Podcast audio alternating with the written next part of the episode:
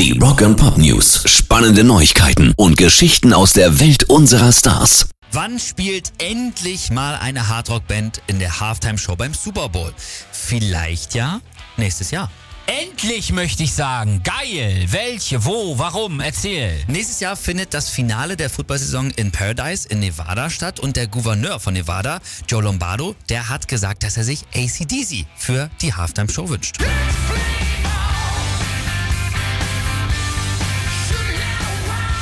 Yes! Das wird aber auch wirklich Zeit, ne? Die einzigen Rockbands, die es überhaupt dahin geschafft haben, waren The Who, Aerosmith und noch die Red Hot Chili Peppers für einen Song und that's it.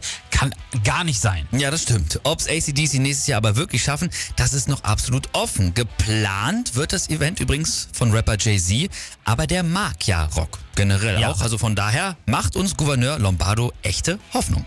Rock and Pop News. Aktuell kann man wieder Sachen von Elvis Presley ersteigern und da hat eine Knarre sensationell fast 200.000 Dollar gebracht. Also eine echte Schusswaffe, ja? Ja, eine 53er Smith Wesson, die er 1976, ein Jahr vor seinem Tod geschenkt bekommen hat. Das war so ein Sondermodell zu 200 Jahren USA, richtig so mit Liberty Bell auf dem Lauf und in Gold Geil. und bla.